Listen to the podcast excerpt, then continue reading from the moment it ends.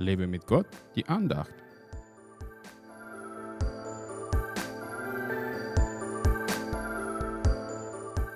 Wer unter dem Schirm des Höchsten sitzt, der bleibt unter dem Schatten des Allmächtigen.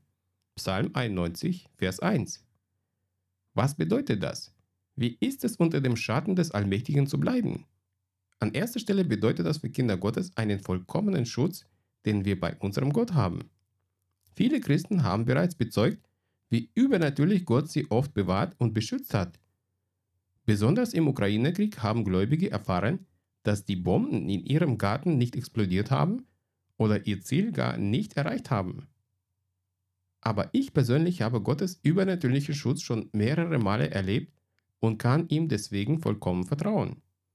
So sicher wie bei meinem Gott bin ich nirgendwo.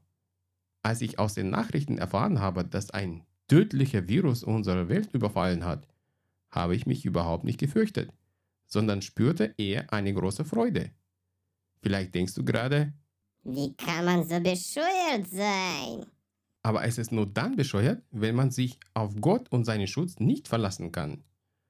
Ich freute mich aber, dass mein Gott mein Beschützer ist. Selbst als ich mit Corona infiziert wurde, hat dieser Virus es nicht geschafft, mich zu töten oder mir irgendwie noch ernsthaft zu schaden. Für Gott wäre kein Problem, diesen Virus von mir ganz fernzuhalten, aber dann hätte ich all die Infizierten nicht verstehen können und könnte niemanden bezeugen, dass Gott mich auch in dieser schwierigen Lage beschützt hat. Wir brauchen als Kinder Gottes von nichts und niemanden Angst zu haben, weil wir uns unter dem Schatten des Allmächtigen befinden.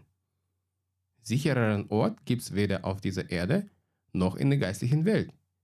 Und weil wir diese Sicherheit in unserem Herzen spüren dürfen, sind wir gut ausgerüstet, um anderen Menschen die Hoffnung zu schenken. Wir können ihnen bezeugen, dass sie auch diese absolute Sicherheit haben können. Verlasse dich auf Gottes Schutz und verbreite seine Hoffnung in dieser Welt. Gott segne dich.